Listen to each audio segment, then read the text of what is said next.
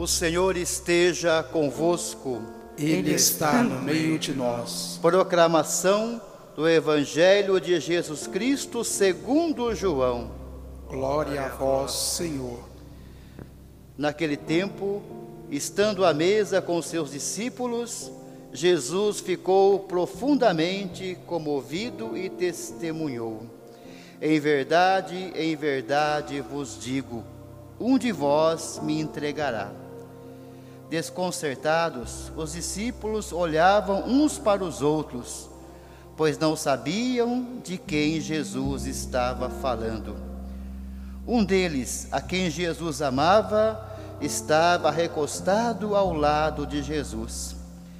Simão Pedro fez-lhe um sinal para que ele procurasse saber de quem Jesus estava falando. Então, o discípulo, reclinando-se sobre o peito de Jesus, perguntou-lhe: Senhor, quem é? Jesus respondeu: É aquele a quem eu der o pedaço de pão passado no molho. Então Jesus molhou um pedaço de pão e deu-o a Judas, filho de Simão Iscariotes. Depois do pedaço de pão, Satanás entrou em Judas. Então Jesus lhe disse: O que tens a fazer, executa-o depressa. Nenhum dos presentes compreendeu porque Jesus lhe disse isso. Como Judas guardava a bolsa, alguns pensavam que Jesus lhe queria dizer: compre o que precisamos para a festa, ou que desse alguma coisa aos pobres. Depois de receber o pedaço de pão, Judas saiu imediatamente. Era noite. Depois que Judas saiu, disse Jesus: Agora foi glorificado o Filho do Homem, e Deus foi glorificado nele. Se Deus foi glorificado nele, também Deus o glorificará em si mesmo e o glorificará logo. Filhinhos, por pouco tempo estou ainda convosco. Vós me procurareis, e agora eu vos digo, como eu disse também aos judeus: Para onde eu vou, vós não podeis ir. Simão Pedro perguntou: Senhor, para onde vais? Jesus respondeu-lhe: Para onde eu vou, tu não podes seguir-me agora, mas seguirás mais adiante. Pedro disse: Senhor, por que não posso seguir-te agora? Eu darei a minha vida por ti. Respondeu Jesus: Darás a tua vida por mim? Em verdade, em verdade te digo: o galo não cantará antes que me tenhas negado três vezes. Palavra da salvação. Glória a vós, Senhor.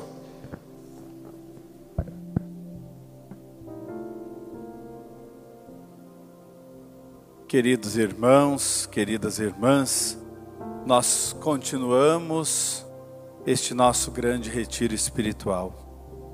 E a cada dia o Senhor coloca em nossos corações palavras de vida eterna através da liturgia da igreja. Tudo que a palavra de Deus diz, fala ao nosso coração.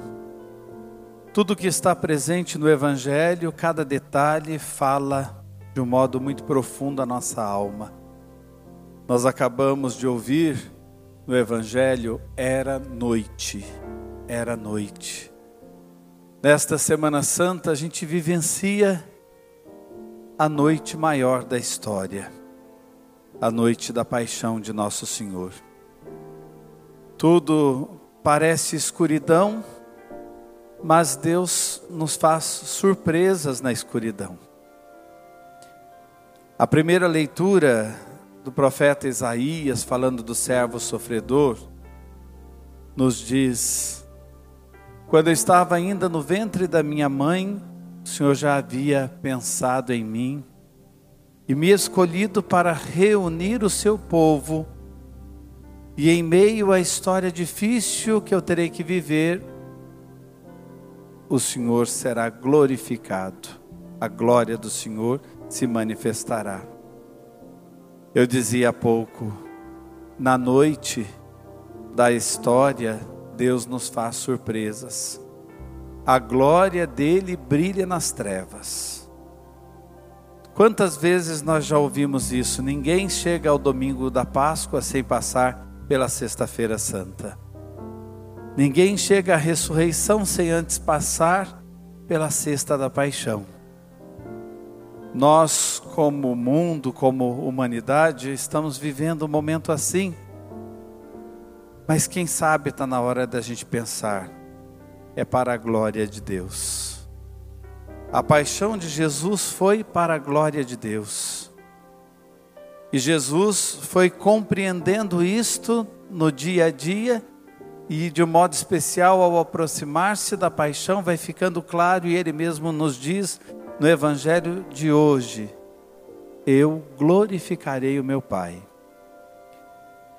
Nós aproveitamos esse tempo de retiro, de reclusão, de isolamento, aqueles que estão podendo também fazer de um modo mais sério este isolamento, nós aproveitamos esse momento para deixar a glória de Deus brilhar. Vem o cansaço da gente ficar parado em casa, a vontade até de se encontrar com os amigos, a vontade de sair, mas é hora da gente repensar a vida e a glória de Deus passa por esse repensar a vida. É hora da gente deixar a luz de Deus brilhar nas noites da nossa própria história, quem sabe até nas noites da história da nossa família. Era noite. Essa noite, no domingo da Páscoa, se fará totalmente dia, totalmente luz.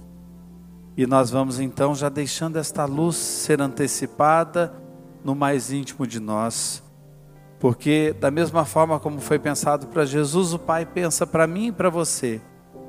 Desde o ventre da minha mãe, da sua mãe, o Senhor já havia chamado você para proclamar a boa nova, reunir esta sua família e igreja hoje em casa e deixar a glória de Deus brilhar. Olhando para o Evangelho de um modo especial, nós percebemos o quanto Deus nos dá chance da glória dele brilhar na nossa vida. Hoje aparecem as duas figuras de Judas, que entregou Jesus, Pedro, que negou que era discípulo de Jesus. Essas duas figuras aparecem aí no clima de despedida da última ceia. E olha como que Deus dá chance para a glória dele brilhar na nossa vida. Jesus molha o pão no vinho e entrega para Judas. Não era hora de Judas repensar? Falando ali da traição, falando ali da entrega que ele faria de Jesus, Jesus, por um sinal, dá mais uma chance. Quem sabe ele volta atrás. Eu vou entregar para ele o pão. Quem sabe ele vai repensar. Quem sabe ele vai deixar se recriar, se reinventar. É importante a gente prestar atenção nas chances que o amor de Deus nos dá. E esse momento está sendo uma chance também para todos nós. Esse momento está sendo um momento de reinventar-se para a humanidade, do recriar-se para nossas famílias, para cada um. Deus sempre dá chance através de um sinalzinho. Procure ver na sua vida quantas chances Ele já deu a você. Às vezes o chamado para um retiro, chamado para um encontro que a gente deixou de ir às vezes, o momento de oração que a gente deixou passar, o momento de família que a gente poderia ter rezado mais juntos, ou mesmo no dia a dia, a possibilidade de fazer mais o bem, de viver mais em profundidade a nossa humanidade. Quantas vezes Deus em Jesus nos deu aquele pãozinho molhado e diz: quem sabe ele vai repensar, ela vai repensar. Nesse gesto que ele cumpriu ali com Judas.